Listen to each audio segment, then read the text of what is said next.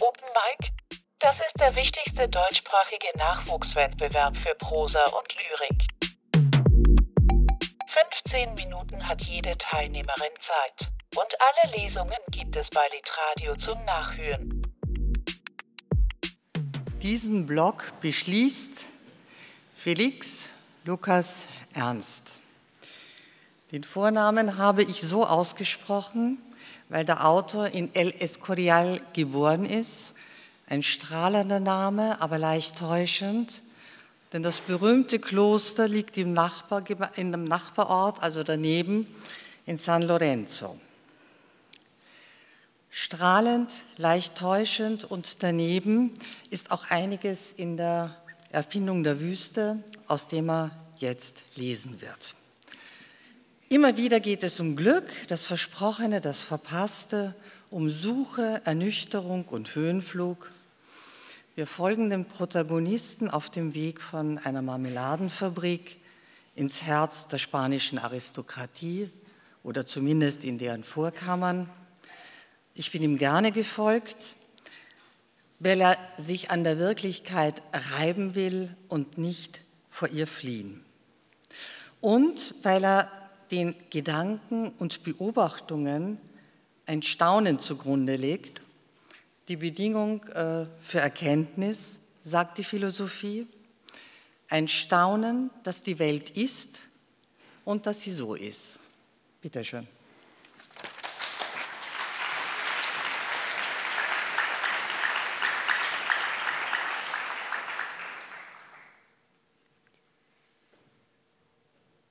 Ich musste plötzlich daran zurückdenken, wie meine Eltern einst glücklich gewesen waren. Oder anders gesagt, wie ich das alles einmal geglaubt hatte. Noch dazu hatte ich einfach Lust, eine Menge Geld zu verdienen. Die Beschwerden der Moralisten waren mir von Beginn an egal. Aber dazu später mehr. Was soll ich sagen? Es war 2022. Die Welt hatte seit geraumer Zeit angefangen, ein Ort zu sein, von dem sich viele entgeistigen oder andersrum entmaterialisieren wollten. Auf ihrer Suche nach dem Glück, Glück flohen lose Teile der Gesellschaft in allen Richtungen gleichzeitig. Überall verschafften sich Menschen Platz für gnadenlose Glücksfiktion. Ganze Landschaften wurden dafür geopfert. Technologische Innovation geschah fast immer im Hinblick auf eine Bestätigung romantischer Träume und Gefühle oder das, was die Sprache der Werbung darunter verstehen wollte – auch ein neuer Raum als Nichtraum war in globaler Netzwerkform entstanden, um den Bürgern einen Ort zu geben, in dem sie ihre Fantasien erfüllen konnten. Das, was ich Glück nannte, fand dort statt, wo ich eine neue Romantik, wo eine neue Romantik stattfand. Und das, was ich neue Romantik nannte, fand dort statt, wo die Menschen Platz für ihre Vorstellungen sahen. Und diesen Platz sahen sie dort, wo diese Vorstellungen Bejahung und Impuls fanden. Im Eigentlichen hieß Glück im frühen 21. Jahrhundert, Begegnungen mit der Wirklichkeit zu vermeiden. Wie gesagt, 2022, weil ich arbeitslos geworden war und meine Arbeitslosigkeit vergessen wollte, unternahm ich eine Reise nach Spanien. Ich war genauso wie alle anderen auf der Suche nach meinem Glück. Das war der aristotelische Telos, das Ziel unseres Lebens. Ich hatte vier Jahre in einer Marmeladenfabrik in Leipzig gearbeitet die Beschreibung meiner Arbeit hatte immer aufregender geklungen, als die tatsächliche Durchführung dieser Arbeit gewesen war. Unter anderem auch, weil sie gelogen war. Freunden und Freundinnen hatte ich andauernd erzählt, ich kümmere mich um die Mischung ausgefallener Konfitüren, um Apfel-Tonkabohne zum Beispiel oder um Mango, Ingwer, Zitrone, Schokolade.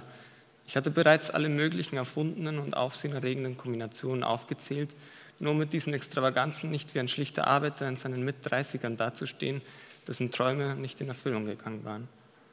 Es gab schließlich wenig, was schlechter angesehen war, als ein schlichter, sozusagen unkreativer Arbeiter zu sein. Dieser unheimliche Klassismus fiel den wenigsten auf. Im Grunde war ich jedoch nur der, der sich um die Lieferungen kümmerte, die Waren kontrollierte bei Ein- und Ausfahrt, die Kisten nachzählte, die Schachteln aufriss, die Tür schloss bei Feierabend. Mein Chef war eine wandernde Midlife-Crisis, die bei jedem kleinsten Detail wieder den Kontakt zu ihren bayerischen Wurzeln fand. Und das tat sie in cholerischen Wutausbrüchen und langen sanguinischen Tiraden, die so gut wie jeden Angestellten trafen. Ich hatte also Grund genug, um diese Arbeit zu kündigen und hatte immer mehr Gründe gefunden, um Deutschland für eine Weile zu verlassen. Es war in Tarragona, wo ich Alicia kennenlernte. Unsere Körper mochten sich eines Nachts, zuerst tanzend auf einer Party, danach trinkend an der Bartheke, dann auch miteinander schlafend in meinem Hotelzimmer. Allerdings mochten sie sich, wahrscheinlich zu ihrer beidseitigen Überraschung, auch noch nebeneinander aufwachend, ebenso das Frühstück einkaufend, genauso als sie später über die Strandpromenade spazierten, Hand in Hand. Ich durfte sie von der Seite sehen, von vorne, von hinten, von innen. Ich war zum ersten Mal in meinem Leben überaus zufrieden. Das erste, was ich von ihr gesehen hatte, war ihr kleiner, schwenkender Po und in blauen Jeans, der zur Reggaeton-Musik tanzte. Eine Musik, die sich in Spanien dazu entwickelte, mit maßloser Sexualität und Promiskuität die feministische Kultur neu zu finden. Jedenfalls hat es bereits damit gereicht, dass die mir noch unbekannte Alicia mit ihrem Po ein bisschen hin und her wackelte, um meine männlichen Lüste zu wecken. Als kleine Randnotiz, sie hat es natürlich nicht einmal gemerkt und das machte mich wütend. Sie hatte nur in der Ferne gestanden und mit ein paar Freundinnen getanzt. Ich hatte an dem Abend wahrlich kein Interesse an Gesprächen. Ich war den ganzen Tag, genauso wie alle anderen Tage davor, allein durch die Straßen gegangen. Es war der heißeste Juni in Spanien in ungefähr 20 Jahren. In der Stadt lagen die Temperaturen eine Woche lang bei 41 Grad. Das heißt, ich war schrecklich gelaunt und konnte kaum zwei gerade Sätze hintereinander denken. Ich hatte während dieses Urlaubs viel zu hohe Ausgaben, war auf der Zielgeraden zum Abgrund. Außerdem hatte ich überhaupt keine Lust, Kontakte zu knüpfen. Dafür fühlte ich mich einfach zu einsam, unverschämt und misanthropisch. Alicia jedoch hatte eine Art, mit mir zu tanzen und mit mir zu reden, die mich all dies vergessen ließ. Es lag wahrscheinlich an ihrer Ausstrahlung, distanziert, beinahe heilig, unbefleckt und doch gleichzeitig unfassbar weltlich, faunisch und greifbar. Sie hatte etwas Paradoxes, das nach Schlamm roch, nach Matsch, nach Dreck. Es klingt pathetisch, aber für mich verkörperte sie auf der Tanzfläche etwas Ursprüngliches, glatte Erde. Bei Lorca heißt es, dich nackt zu sehen, ist wie eine Erinnerung an die Erde. Vielleicht lag das alles aber auch nur an der Hitze oder an meiner durchgedrehten, depressiven Psyche. Alles in allem die schwarzen Pupillen, die spitzen Mandelaugen, die Lider. Sie hatte etwas Aristokratisches an sich. Ich wusste nicht genau, was es war. Anfangs dachte ich, sie verhalte sich mit mir wie eine Touristenführerin mit ihrer deutschen Reisegruppe die Stimme, die sie verwendete, um mich zu verführen, klang wie die einer angetörnten Audioguide-Sprecherin. Wie sie Englisch sprach, ihr spanischer Akzent mit den rollenden Rs und ratternden Ts, diese mächtig erhabene Aussprache, die wie gestöhnt oder geschrien klang, alles aus der Lunge heraus, so unfassbar erotisch. Ich fand sie überaus sexy in allem, was sie tat, umso mehr, je länger wir Zeit miteinander verbrachten. Eigentlich wurden wir in einer eigenen Weise sehr schnell unzertrennlich. In nur zwei Wochen lernte ich ihre Familie kennen, was im Übrigen meine aristokratische Ahnung bestätigte. Nie konnte ich sie ansehen, ohne auch nur eine Sekunde an den wahnsinnigen Sex zu denken, den wir hier auf dem Tisch der Großeltern, da in den Toiletten eines Fünf-Sterne-Restaurants, dort auf dem Sofa irgendeines Bekannten, bei dem wir zu Gast gewesen waren, gehabt hatten. Ich weiß nicht, was ihr an mir gefiel. Wahrscheinlich genau das, dass wir keinen großen Wortwechsel benötigten, um uns liebevoll zu berühren. Mir ist bewusst, dass meine Beschreibungen über sie extrem körperbasiert sind. Doch was soll's? Ich muss es sagen, wie es für mich war. Ich war in einem seelischen Tief, als ich Deutschland verlassen hatte. Ich war es müde gewesen, nur in Ideen und über Gegenstände zu sprechen, ohne diese jemals berühren zu können. Ich war zum ersten Mal seit sehr langem, wie ich dachte, glücklich. Und das führte ich darauf zurück, dass ich einen Po hatte, in den ich reinbeißen konnte und einen Menschen, der mir seinen Po so gerne zeigte, wie ich ihn auch sehen wollte. Zugegeben redeten Alicia und ich auch kaum. Wir sahen keinen Zweck darin. Es war alles gesagt, sobald wir im selben Bett lagen. Ich war glücklich. Alles andere war mir sehr gleichgültig. Insofern war es für mich auch klar, dass ich in Spanien bleiben würde. Es sollte selbstverständlich ein kurzes Glück bleiben. Genauso wie jedes Glück immer nur ein kurzes Glück bleibt. So ist eben diese schreckliche Lebensprogrammierung, der wir uns unterziehen müssen.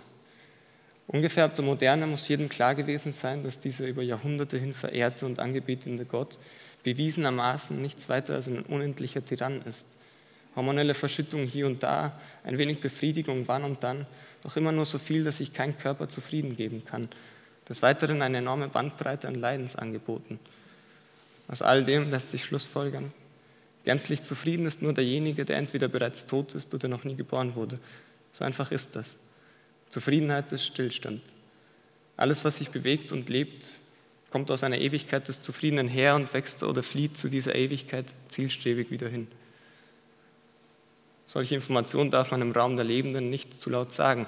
Schließlich verfolgt ein geheimer Staatsdienst der Optimisten diese Aussagen mit Vehemenz und bestraft sie ohne Rücksicht und Gnade. Ich will es noch ein letztes Mal sagen. Dieses Leben in einem Fortschrittsland war für mich nichts anderes als ein enttäuschender Urlaub. Aber egal, was habe ich nicht schon alles an Enttäuschungen erlebt in meinem Leben? Die allergrößte muss es wohl gewesen sein, am eigenen Leib zu erfahren, wie all diese Täuschungen entstanden.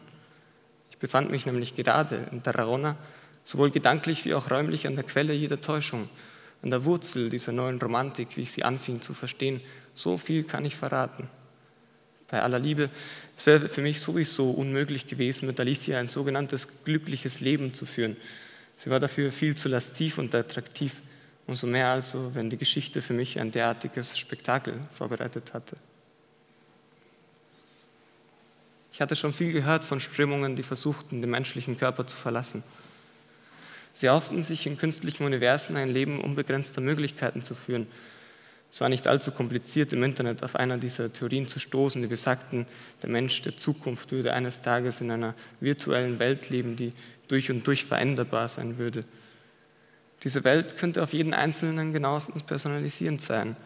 Individuen würden Erfahrungen sammeln, die uns Menschen im normalen, realen Raum aufgrund physikalischer Gesetzmäßigkeiten verweigert blieben. Die gängige Physik, so hieß es, wird in diesen hypothetischen Spielwelten keine Rolle mehr spielen. Mit diesen Formulierungen waren die Vertreter dieser Strömungen in der Lage, die abstrusesten Prognosen zu ziehen, ohne dafür Rechenschaft tragen zu müssen. Sie waren die Meister der Träume. Den neuen Menschen würden eines Tages Werkzeuge zur Verfügung stehen, von denen der heutige Mensch nur träumen könne, proklamierten sie. Für mich waren damals diese Zukunftsvisionen mehr desgleichen. Träume der Entgeistigung, fanatische Visionen, eine inflationäre Selbstfellatio. Ich hatte, ich wiederhole mich, schon viel von diesen Spekulationen gehört, hundert, wenn nicht schon tausendfach, und jede einzelne irritierte mich mehr als die andere.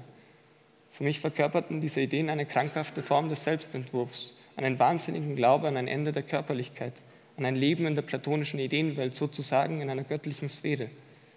Wenn es hieß, man könne eines Tages alle Hürden der realen Existenz überwinden, sah ich darin nur einen schmerzhaften Schimmer Hoffnung. Ich selber verspürte dabei auch ein wenig Hoffnung. Schmer vom Schmerz bedeckt, den diese messianische Worte in mir hervorbrachten. Schmerz, welcher der Vorstellung entsprang, dass viele Figuren vor mir an vielen unterschiedlichen geschichtlichen Zeitpunkten diesen Hoffnungsschimmer ebenso vernommen hatten und dieser zivilisatorischen Krankheit zugrunde gegangen waren. Die Erzählungen dieser Strömungen waren schließlich nichts weniger als die erwünschte Kulmination der westlichen Manie für all das Seelische, dachte ich damals. Sie waren ein Resultat des Hasses gegenüber der Körper in ihrer Notwendigkeit und Starrheit, ein Ergebnis der Abscheu gegenüber der Absolutheit jedes Daseins, eine Angstreaktion gegenüber der unvermeidbaren Existenz in einem unbedingten Ort und zu einer unbedingten Zeit. Das war es also, was mich am meisten störte an diesen technologischen Prophezeiungen es war diese Zukunftsbesessenheit, die so oft in der Geschichte der westlichen Zivilisation aufgetreten war. Es war dieser megalomanische Versuch, in der Historie eine geradlinige Entwicklung zu erkennen. Es war der Wunsch, diese Entwicklung dank einer letzten, ultimativen Entdeckung, also anhand eines meisterhaften Finalissimos, für ein und für alle Mal zu vollenden. Noch dazu kamen diese Zukunftsentwürfe, die natürlich sehr nach Science Fiction klangen und auch mit diesen Semantiken spielten, von denselben Individuen, die den Menschen der Zukunft ein unendliches Leben versprachen. Die heilige Unsterblichkeit, dachte ich. Sie stand für viele dieser Gurus gleich um die Ecke. Für mich war jedoch von Anfang an klar, dass diese versprechenden Menschen zu keiner Zufriedenheit verhelfen würden.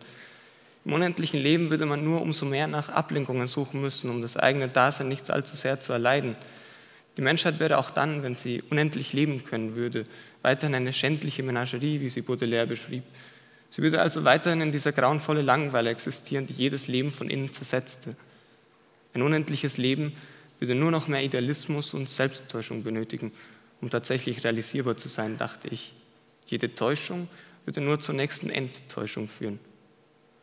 All das sagte ich mir damals, als ich zum erneuten Mal von einer dieser Strömungen erfuhr, nur diesmal auf Englisch, eine Woche lang, von Seiten des Vaters von Alicia eines dickbäuchigen, glatzköpfigen Mannes mit einem spanischen Akzent und einer Selbstladeflinte von 308 Kaliber. Das war Ende Juni 2022 in einem Jagdgut ihrer Familie, einer enormen Finca von ca. 3200 Hektar in der kahlen Sierra de Montsant. Doch der Zeit wegen jetzt ein Sprung. Ich glaube, ich dachte an diesem Tag an meine Eltern. Sie befanden sich zu dem Zeitpunkt, als ich den Vater von Alicia kennenlernte, irgendwo im Hochgebirge Sri Lankas, in irgendeiner Villa, weiß Gott wieso, verbrachten ihre letzte Zeit vor dem Untergang ihrer körperlichen Fitness mit buddhistischen Zeremonien, Synergien und Kerzenlichtern. All das selbstverständlich organisiert von deutschsprachigen Gurus, die eine friedvolle Heilung versprachen. Sie gaben ihr ganzes Geld für diese Ayurveda-Therapien und Meditationen aus. Es war schrecklich anzusehen. Und ganz Deutschland schien im tiefsten Herzen dasselbe machen zu wollen. Ich glaube, ich dachte daran, dass sie in diesen Zeremonien sehr glücklich waren oder es sein wollten weil sie meinten, mit der Welt zu verschmelzen sei eine Lösung. Und dass die Gurus, die sie behandelten, wohl so eine Ausstrahlung hatten wie dieser verrückte Spanier vor mir, der mir gerade genau das Gegenteilige vorstellte. Nicht die Verschmelzung, sondern den radikalen Selbstentwurf. An nichts weiteres musste ich denken als an das. Und daran, dass sie einst glücklich gewesen waren. Oder ich jedenfalls einst gedacht hatte, dass sie es gewesen waren. Und natürlich auch daran, dass ich es satt hatte zu ahnen, dass dieses körperliche Glück, welches ich gerade mit Alicia erlebte, einst vorüber sein würde. Danke.